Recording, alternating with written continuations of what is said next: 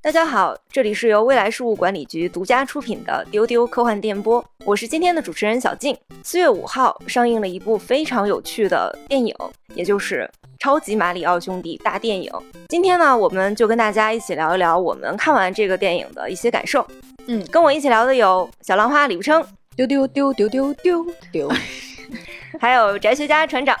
大家好，我们仨这次都是第一时间就去看了这个电影。但其实我们仨呢，就也不能说是非常资深的任天堂游戏迷，因为我知道咱们的这个听众里肯定有很多非常资深。对任天堂游戏如数家珍的一些听众，嗯，就是听我们聊天的时候，希望大家抱着一种比较宽容的心态，跟我们一起来分享这个看完这个电影的快乐。我们虽然会提到电影中的一些情节，但是因为是一部游戏改编的大电影，所以它的情节其实是不是非常重要的一个部分。嗯，如果在意的朋友的话，也可以看完电影再来听。但其实我是感觉，听完我们聊完再去看这个电影，也不会有什么损失，可能还会更加的快乐。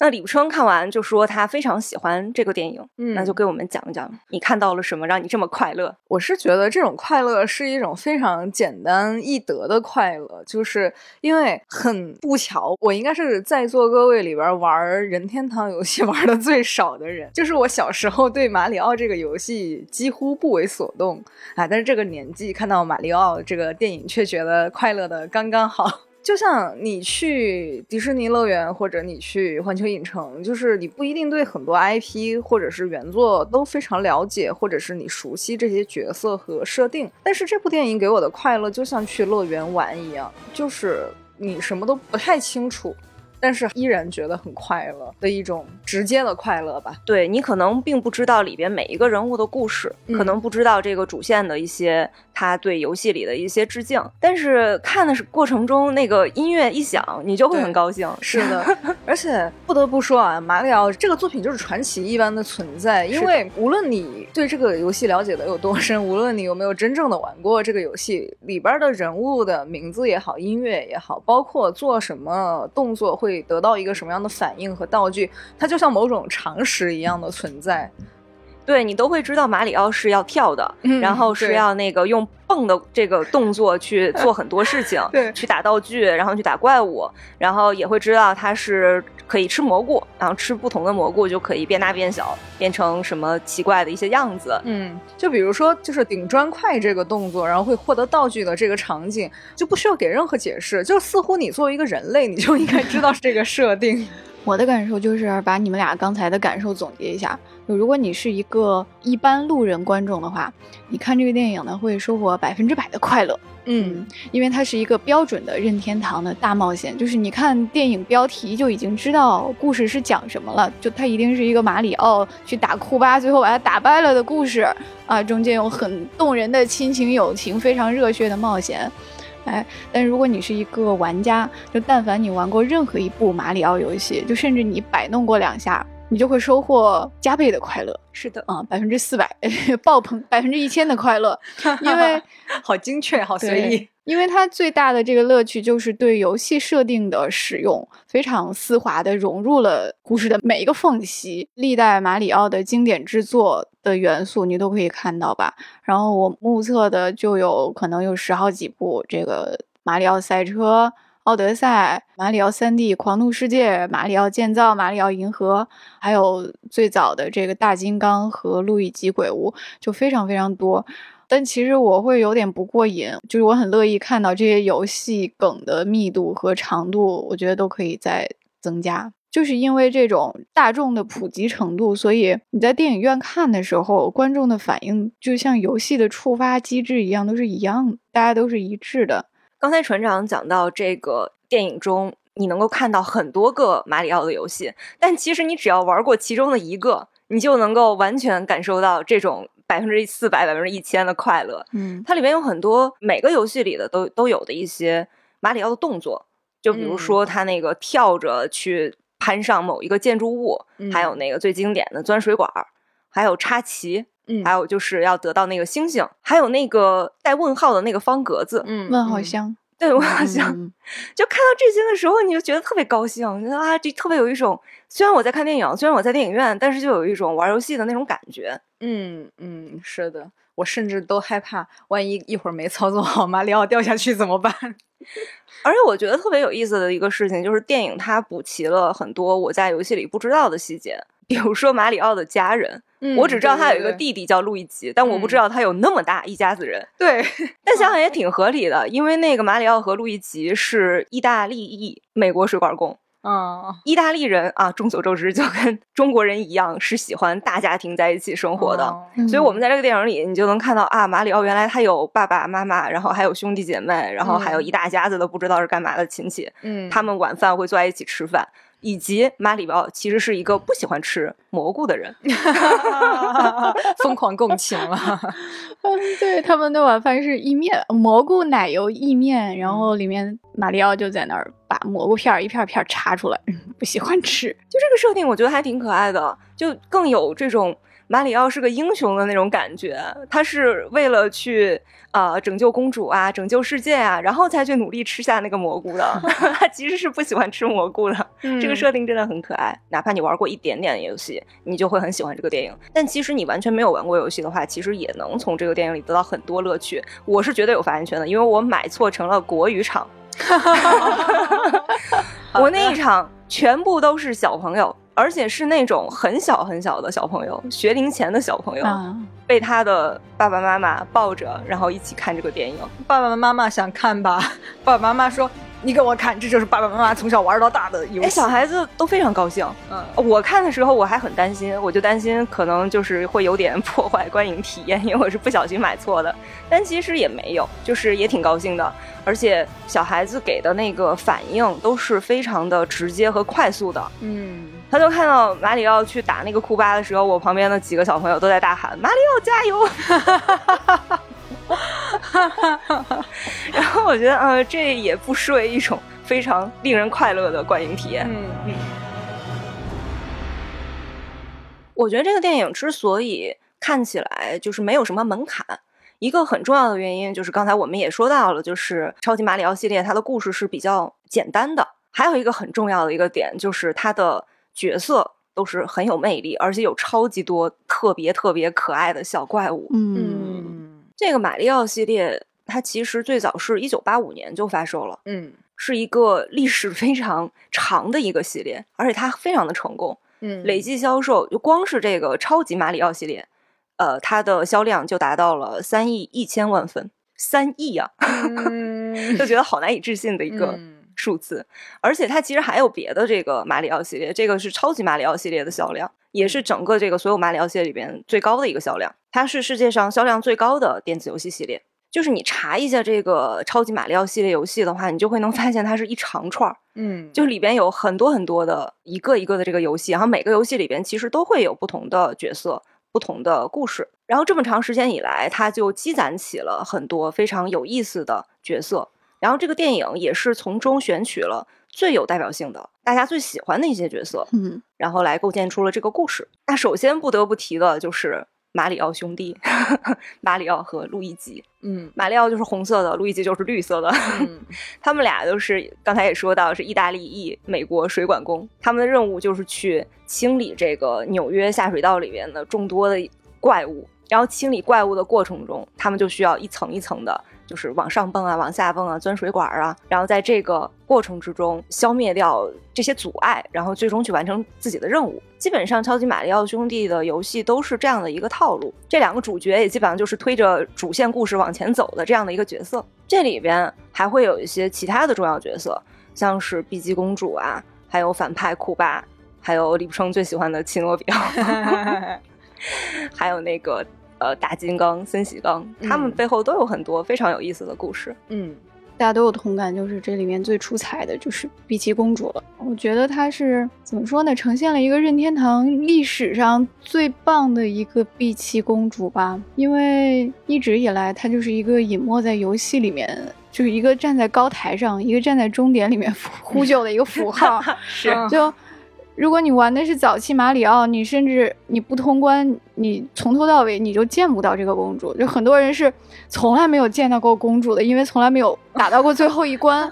对，我们在办公室里聊到这个超级马里奥游戏，然后老千就说：“我好像从来都没有见过公主。” 对，就是一直隐没在后面，是一个没有人格的一个符号。啊，你最后把她救了就可以了。就是为什么要救公主这个事情，宫本茂老师一直特别喜欢的一个这个英雄救美的模式，其实它有两个前身，一个就是当时他喜欢的大力水手。他最早就想做一个就仿照大力水手的游戏，就大力水手里面波佩就是总要去救他被抓走的女朋友，还有一个呢就是电影金刚，就一个大猩猩把美女抓走了，爬到高楼上面啊，就为这个事儿当时还跟环球影业打过官司。然后一来二去，他就设计出了这么一个英雄救美的一个游戏，呃，然后就有人统计过说，从初代至今的所有马里奥游戏里面，就是三十多年间，碧琪公主一共被绑了十好几次，二三十四次，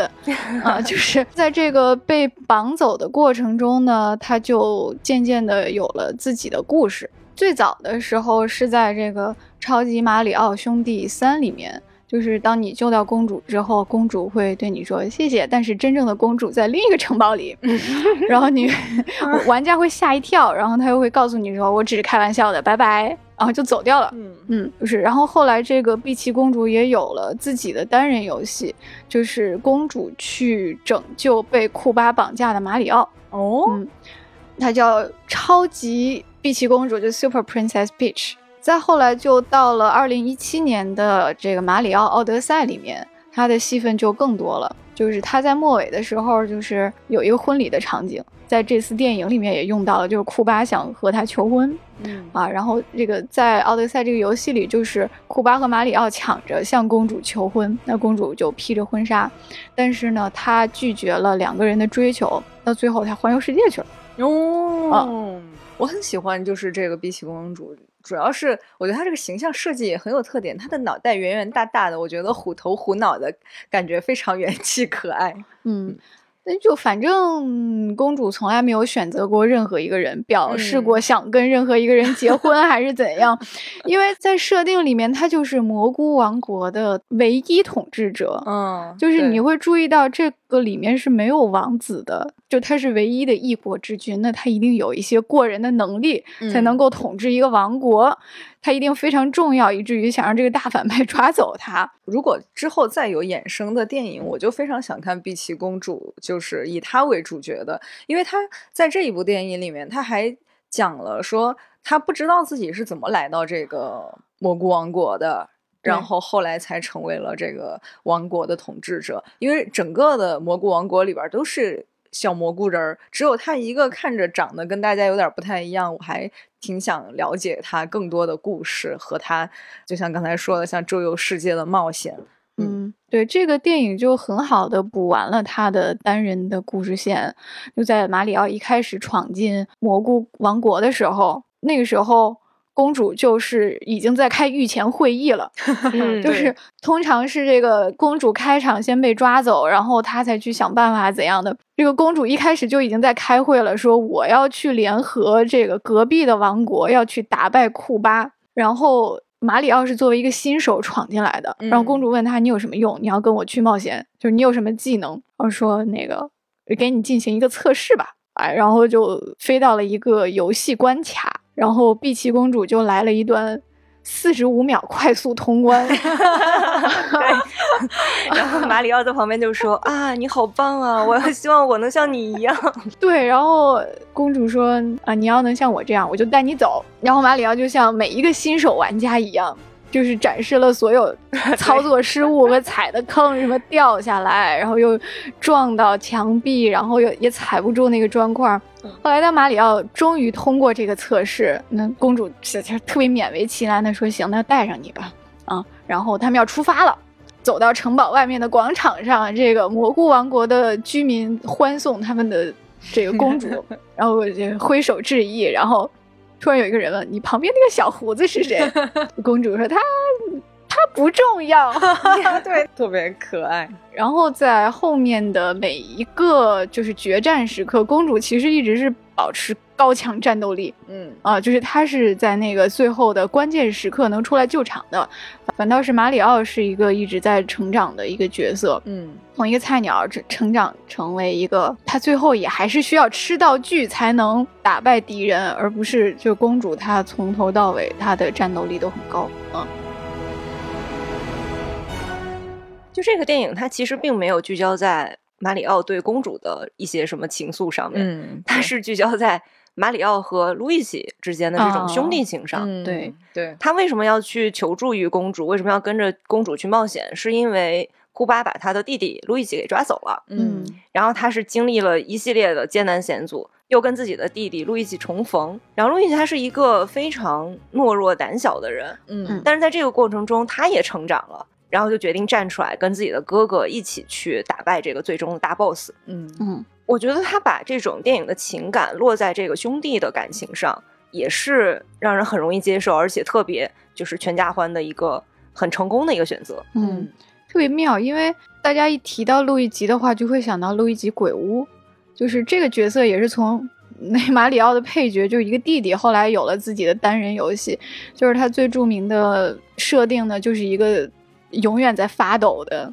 一个拿着手电筒在鬼屋里面探险的这么一个人，所以这回他被抓走就特别合理，就整个从救公主变成了救弟弟。刚才讲这个碧琪公主的故事线的时候，我们刚才提到一个很重要的一个角色，就是金刚大猩猩这个角色，在电影里边也有出现，他是作为马里奥的朋友，帮助他一起去打败库巴的。这个里边关于这个猩猩。大金刚森喜刚也有一个非常有意思的故事，就是刚才船长提到的这个环球影业诉任天堂案。这个案件非常的著名。金刚这个角色最开始在任天堂的游戏里其实是一个反派，他是去掠走公主，或者是掠走那个角色里的这个女士，然后也是最终这个玩家去需要对战的这个大 boss。他在后面的。游戏里边慢慢转变成了一个比较正面的角色，变成了马里奥的朋友。当然，这都是后话了。这个故事最开始的版本就是很像那个电影的金刚，就是一个大猩猩掳走了一个漂亮的女孩，然后男主就要去拯救她的一个故事。所以有电影金刚版权的环球城市影业就起诉了任天堂，说他们的游戏大金刚是非法改编。有一个律师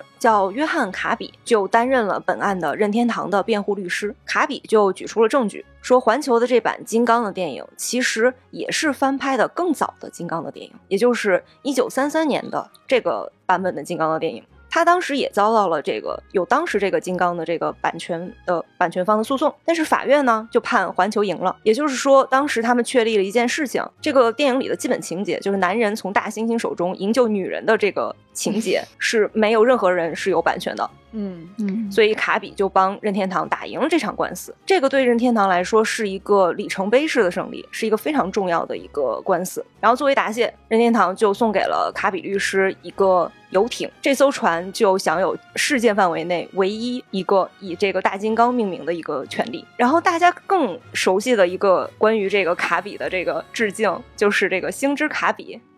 这个角色的名字，但是宫本茂就说他的这个星之卡比的这个命名并不是为了致敬约翰卡比，但是因为这个官司的胜利，所以他在众多的这个候选的名字里，就看卡比就越看越顺眼，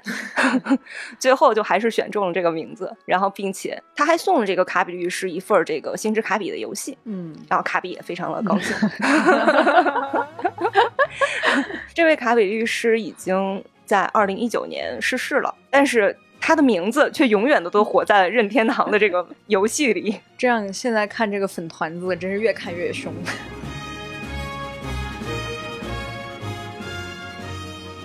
跟碧琪公主和马里奥一起就是踏上这个冒险旅程的呢，还有一个就是我非常非常喜欢的角色，就是奇诺比奥。那在这之前，我有一个误解，我一直以为奇诺比奥就是那一只 The 奇诺比奥，奇诺比奥就是那一个角色的名字。结果看完这个电影，我才恍然大悟，原来它是一个品种的名字，它不是它的人名儿，我就稍微有一点点失落。但是，一看到整个蘑菇王国都是那样的圆圆的大脑袋、小小的身子，然后很元气、很软萌、很 Q 的那种蘑菇人儿，哎，我就觉得好萌啊！我也想生活在这样的王国里。但是跟马里奥和碧琪公主踏上旅程的这个冒险家奇诺比奥呢，我非常喜欢他。就是当时在这个蘑菇王国要遭遇库巴的入侵的时候，所有的许诺比奥他们都是要撤退，他们想要躲在森林里面。就是说，我们这么可爱，我们怎么可以打仗呢？我们这么软萌，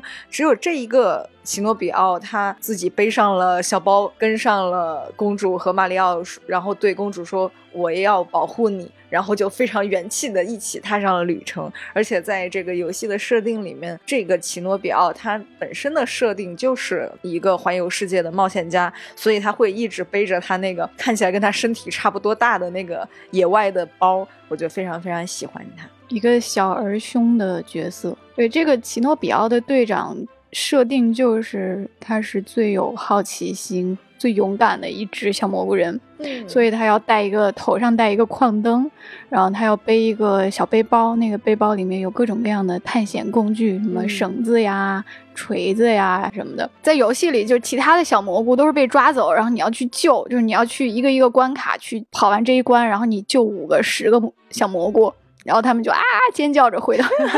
回到蘑菇王国。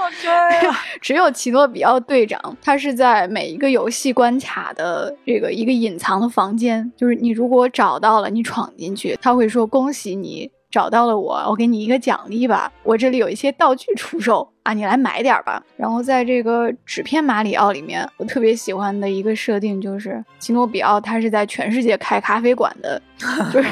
但是咖啡店好多呀。但是咖啡店的老板特别可爱，就是你可以去那个咖啡馆里面喝咖啡，然后去回血，然后咖啡店里面放着非常悠闲的爵士乐，然后你会听到那个他用水轻轻的冲洗咖啡杯碟，就是一些玻璃碰撞的声音，就是特别悠闲的一个地方。啊，你可以去那儿休息。我觉得它就像是任天堂的一个官方的化身一样，就是它鼓励你的好奇心，是这么的一个存在。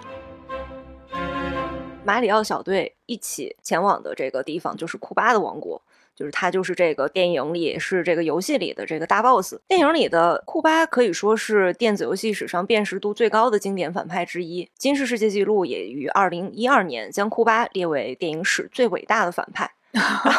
我我查这个资料的时候，我也觉得非常的可爱啊！他们居然还评最伟大的反派这种名号。然后我看电影的时候，库巴领着他的乌龟士兵，拿着武器，然后出现的时候，凶神恶煞的那个样子，我只是觉得，哎呀，好可爱啊！为什么我会对反派产生这样的感情？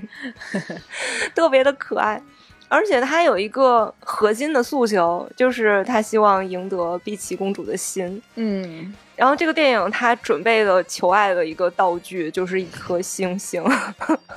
他准备了他觉得最厉害的这个星星，然后希望把它送给碧琪公主，然后让碧琪公主能够喜欢他。就觉得哎呀，虽然是反派，但是好可爱呀。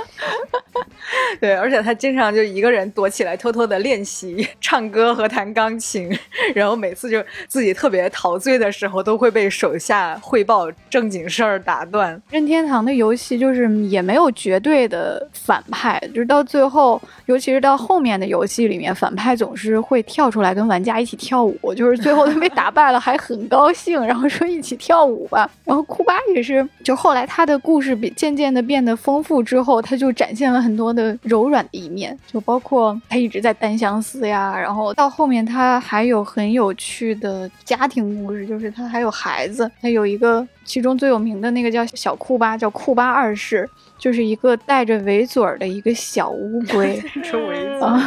然后在一个会飞行的斗斗里面，就拿着一个小笔刷就到处飞。然后我看这次有人就带了小库巴的玩偶一起看电影，嗯，然后就说 走，我带你去看你爸爸在大银幕上一展歌喉。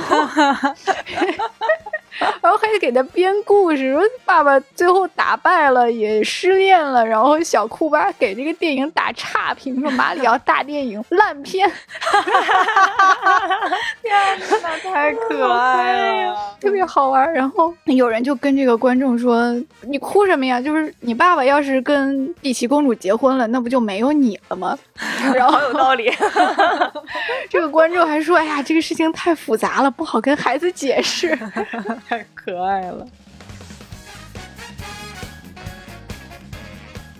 我们之所以会觉得这个电影这么快乐，其实本质还是因为任天堂游戏实在是太好玩了。就我们经常就听到一句话，就说这个任天堂是世界的主宰，但这个可能有那么点夸张的成分，但是确实是能够表达出玩游戏的时候，这个任天堂的游戏能给我们带来多大的快乐。而且这个事情其实挺不可思议的，因为任天堂的主机其实都像什么 Switch 啊什么之类的，它的配置并不是特别的好啊，像素也都很低。但它就是能够让你从这个简单的画面里，用简单的故事啊，获得一些简单的快乐，就不知道为什么就是好玩。我们也总结了一些任天堂游戏让我们觉得非常有魅力的一些点。首先就是自由，就你在玩这个超级马里奥的过程中，或者是像什么动森啊，还有塞尔达之类的。你都是可以上天入地，然后可以用你自己的一些想法去改造一些东西，而且它有很多根本不重要的支线关卡，也能让你获得很有趣的这个游戏体验。就是你不玩也行，你就直走主线也可以。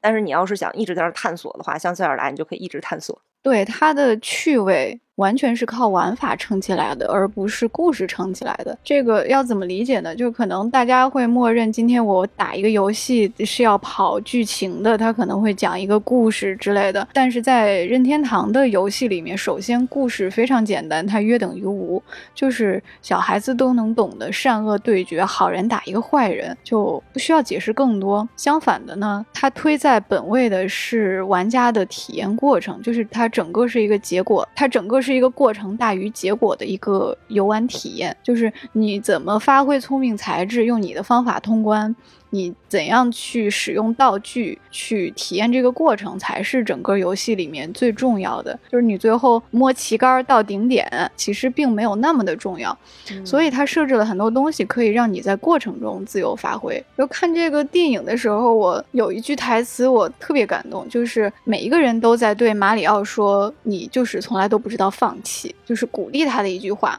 因为在这个电影里面，马里奥就是。啊，一次次被打败，又一次次爬起来。这个看似是对主角说的，其实是任天堂对每一位玩家的赞美。就是玩这个游戏，你可以不甘。就是他，就他就鼓励你再试一次，你可以不务正业，你可以翻开一块石头看看下面有什么，你去敲敲一块普通的墙壁，然后你四处跳跳踩踩跑跑，看看会不会发生什么呀？就是在这个游戏里面，你可以做一个不被规训的小孩子，就没有一个人在告诉你你不许乱动。你不要到处跑，你必须乖乖待在那儿，或者你必须跟着地图走，就没有这样的规则。在游戏的术语里面，我们会叫它自由度。就是通常你你在沙盒游戏或者是专门的建造游戏里面，你才会获得这种自由度，就是像搭积木一样，把任何元素随心所欲的组合起来。但是在今天，尤其是在 Switch 出现之后的马里奥游戏里面，这种自由度是一个基础的配置，就是以奥德赛啊，以塞尔达传说，还有后来的这个星之卡比探索发现，就是这一代游戏里面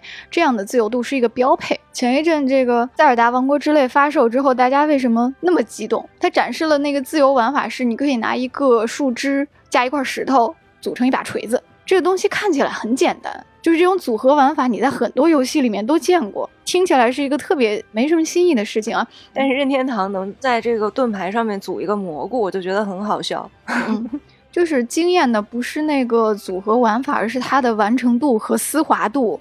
就是你怎么做到所有的素材都能够符合你使用的直觉？比如说一个盾牌加一个蘑菇，就变成一个带防御的又带烟雾效果的盾牌；比如一个弓箭加一个蝙蝠的眼珠，就可以组合成一个自动巡航功能的剑。那么你想一下，这一个游戏里面你有多少这种零七八碎的破烂儿？就是你在地上捡的树枝子、石头、树叶儿，包括你打怪，这些怪身上会掉下来多少就是乱乱七八糟、稀奇古怪的东西。那么这些东西哪些可以组合，哪些不能组合？它们组合起来如何与环境互动，就这种排列组合背后是多么大的一个工作量。他还能自己造交通工具，嗯就是自己造个船，这也就算了吧，还能造飞船。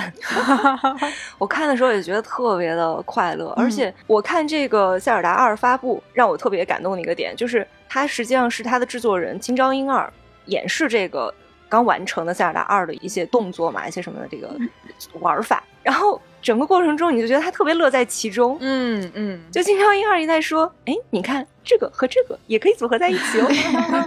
然后盾牌上面可以组一个蘑菇，他们会发生什么样的事情呢？嗯，然后死了他也没有很难过，就说，哎呀，这个嗯没过去，让我们来再来试一次吧。对，嗯哇，我觉得好开心啊！就是 这样的人，他真的懂这个游戏的快乐在哪里。嗯对他制作出来的游戏一定是好玩的。嗯，对，就是你被打败了，你死掉了，你掉血了，不是一个什么，是最不重要的那件事对情。嗯啊，最重要的就是你站起来再来一遍，哎，发现一个新玩法。在其他游戏里，它的开心也是基于这种自由度的，比如说那个星之卡比探索发现，那卡比的技能就是 暴风吸入，就是吸入敌人，并且获取敌人的技能，嗯，所以你就会想用大大嘴吸一切，然后吸任何东西，看看能不能变成一个新的东西。嗯还有就是在路易吉鬼屋里面，他也是就刚才说过，路易吉的设定是一个胆小又怕鬼的一个人。哦，他那个设定就类似于捉鬼敢死队，他有一个那个背包，他可以用吸尘器把鬼魂吸进去。所以那个游戏的玩法就是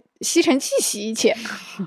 而最后甚至游戏本身的背景素材都可以吸。就是你在一个房间里面解密探索，你不会想到这个房间的墙壁是可以拆的，所以就打到那一关，我发现到了一个死路，走不动了，然后我就查攻略，发现我可以举起吸尘器把整个墙壁吸下来。就是没想到那个墙壁是纸糊的呀，然后就摧枯拉朽，就跟拆迁队一样，把墙壁拆开，里面别有洞天。嗯，就是这种敲碎你的思维惯式，跳出来跟你说，这个世界没有什么东西是不能拆开看看里头是什么的。嗯那个瞬间的惊喜是无与伦比的，就我觉得无敌感动，就是你就感觉你被磨掉的那个好奇心又重新长出来了。嗯有一个人拍拍你的头说：“哎呀，你真棒！”哎恭喜你，好感嗯动。对，说到这个可以吸一切，以及就是所有的素材都可以用这个，我想到了一个少数我玩的时间比较长的任天堂的游戏，就是健身环大冒险。就连健身游戏，你拿着那个健身环，你一路奔跑的过程中，你路两边的东西都是可以吸的。然后你吸完了之后呢，你吸到的那些无论是水果啊，还是什么各种各样的素材，是可以组合成不一样的食物和果汁，在你需要提升嗯战斗力的时候去使用的。而且除了说吸素材和金币以外，还有一个效果我非常喜欢，就是有时候它路边会有盛开的花。草还有就是小动物什么的，然后我也会忍不住就扯开健身环去吸一下。如果你刚好从花旁边跑过去，那个花被你吸一下，它就会这样呜呜服务服务的荡漾，也会让我觉得很快乐。那除了非常自由之外，我觉得另一个很吸引我们的一个魅力，就是他们的奇思妙想。嗯任天堂的游戏里边总是会有一些你意料不到的东西，就像刚才讲到的，说那个盾牌居然是可以跟蘑菇组合在一起的，墙纸居然是可以用吸尘器吸下来的。这个电影里面有一个情节，就是马里奥变成了一只猫，这个就是马里奥三 D 世界里面的著名变身技能了，就是它可以吃铃铛变成一只小猫咪，然后它可以吃掉叶子变成一只狸猫，嗯呃，然后就有很可爱的功能。这个猫猫实在是太可爱了，对你很难想象一个长着大胡子的水管工大叔变成猫，它竟然也是可爱的。你在游戏里边你还觉得是可以理解的，因为游戏是你操控的嘛，你会带入那个马里奥。但是电影你就完全是作为第三者去观看的，嗯你就看着它，就是带着那种大叔音，然后喵一声的时候，一种诡异的可爱。大荧幕上它那个猫猫头是被成倍放大的，嗯你就可以看到一个巨大毛茸茸的圆圆的脑袋，然后在那里跳来跳去，然后用爪子叨人，然后啊 喵。猫猫的战斗力很强啊，因为他们去那个大猩猩的王国，不是去搬救兵吗？老国王就说：“那你要打败我的儿子啊，我才会。”去帮助你们，做你们的支援。结果就是马里奥不是跟那个猩猩儿子在那儿打了半天，直到变成猫之后，他才取得了这场胜利。所以猫猫的战斗力就是非常强的，没错。而且我发现，就是变猫这个技能，它实在是太诱人了。就是我我们不是有一次几个人去前辈家一起玩马里奥嘛，然后到了可以变猫的那个关卡，我觉得大家在争相变猫，说：“哎，我变猫了！哎，你怎么变成猫的？我也要变猫。” 然后。就是前后的关卡，大家都在努力的，就是想要配合啊，想要过关。到了可以变猫的关卡，大家都在争相变猫，就实在是太难以抵挡这个诱惑了。我之前在网上看到一个帖子，他就说给你。什么东西你才会愿意变成一只猫？然后那个热评第一就说：“还有这等好事儿，什么都不要，这是积攒了多少功德才能变成的猫？”对，在那个游戏里面也是，他把一切的小细节都可以植入猫猫的可爱元素。就是在那款可以变猫的游戏里面，我发现所有没有用的细节都是猫画的。就比如说那个背景里面飞的海鸟啊，你去看的时候，那个海鸟是长着猫耳朵的。好诡异呀！什么鬼？所有的小动物都有一双猫耳朵，就什么你要打的反派啊啥的都有猫耳朵。然后下雨了，天上的彩虹是猫咪形状的，这不是弧形的，是是一个有有猫耳的一个弧形，好过分，非常过分。我记得那个奥德赛里边，马里奥好像还可以变成鱼，就是那个嘴巴变成那个鱼的那个形状，在因为它进到水里了嘛，对对，吹泡泡那样。就是你可能你第一次玩任天堂游戏的话，你会觉得哦还能这样啊？玩的多了，你会发现在任天堂的世界里什么都可以。除了我们刚才讲的自由和奇思妙想之外，任天堂游戏还有一个很大的魅力，就是你自己玩也很开心，跟朋友玩也非常开心。就大家一起聚会的时候可以玩那个马里奥，然后像疫情之前没有办法聚会。我们就可以还是可以一起玩，可以在那个动森里面集合。对，还有刚才李不生讲到的健身环大冒险，我疫情期间也是因为就是没有办法去健身房嘛，就是弄了个健身环，然后在家里边玩游戏。它的那个运动量其实比想象的还是要稍微大一点的，嗯，而且整个的过程也非常有意思，就是你每过一个关卡。最终等着你的那个大 boss 就是一个肌肉发达的龙，对，健美大 boss，对，你要打败他那个肌肉发达的龙，而那个龙他一边打你打一会儿，还还中间休息一下，还做几个这个健身的动作，然后挑衅你一下，特别特别有意思。是的，对，大家都说这个任天堂不知道我没朋友，就是一些社恐，其实你不交朋友。任天堂为你准备了一百个虚拟小动物当你的朋友。在动森刚出来的时候啊，我就有一段时间还是挺沉迷的。就是我在这个岛上有一个非常好的朋友，可能老听众都听过，就是很早有一期丢丢里面讲过，它是一只小羊，它的名字叫绵绵。然后有 有一天在动森这个设定里面，是你的。岛上的小动物居民们，他可能定期会向你提出说：“哎，我我可能想要离开这个岛，去外面的世界看看。”这个时候你是呃有选项可以挽留他的，也可以放他走。结果当时刚好是船长在操作我的这个绵绵，然后他哎一不小心他就给人家放走了。然后他当时告诉我这个噩耗的时候，我真的是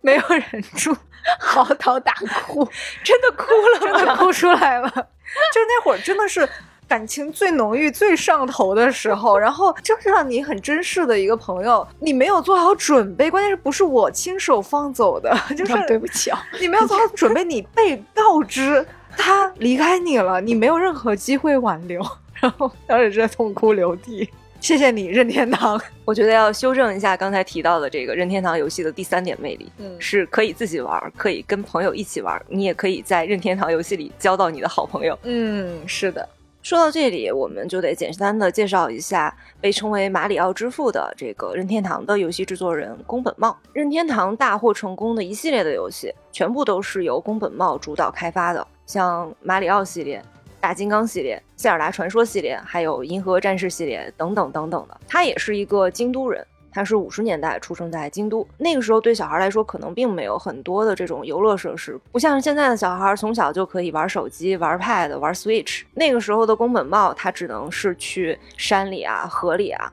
在山野里边疯玩。嗯，这个其实可能也奠定了他。对这种快乐的这种认知，嗯所以他做出来的游戏就是非常愉快的。有些游戏你可能就得干嘛，而且可能就是输掉了可能会很难过。但是在宫本茂做的游戏里，就有我们刚才讲到的这些魅力。你只要拿起来稍微玩一会儿，然后再放下，你都能够收获到一个好像很轻松的一种快乐。他的作品基本上都不是非常强调画面的，而是总是会有一些，就是你在玩的过程之中想不到的一些创意。它就是它能给你惊喜。我在准备这期的过程中搜了一下，就是别的这个游戏设计师对宫本茂的评价，然后我看到的最多的一条评价就是宫本茂懂得什么是真正的游戏的乐趣。刚才讲了很多关于任天堂的游戏的特点，在这里可以推荐大家一个小纪录片，它的名字叫《游戏的力量：冒号任天堂故事》。它其实就从任天堂发家，从卖扑克开始，给你讲它怎么一步一步的变成现在的这个游戏帝国的。对，就是我最近因为看完马里奥之后 反向入坑，开始对这个背景很感兴趣，所以我也正在看这个片子。我看完这个电影，还有一个非常非常大的一个期待，就是去日本环球影城，嗯玩一玩超级任天堂世界。嗯嗯嗯，日本环球影城的这个超级任天堂世界的园区是二零二一年三月十八日正式开幕的，然后在美国的这个园区是今年二月十七号也开幕了，然后美国还有一个园区也是在建设中。离我们最近呢啊，最容易去的就是日本 USJ 的这个超级任天堂世界。我已经看了很多它的照片和视频了，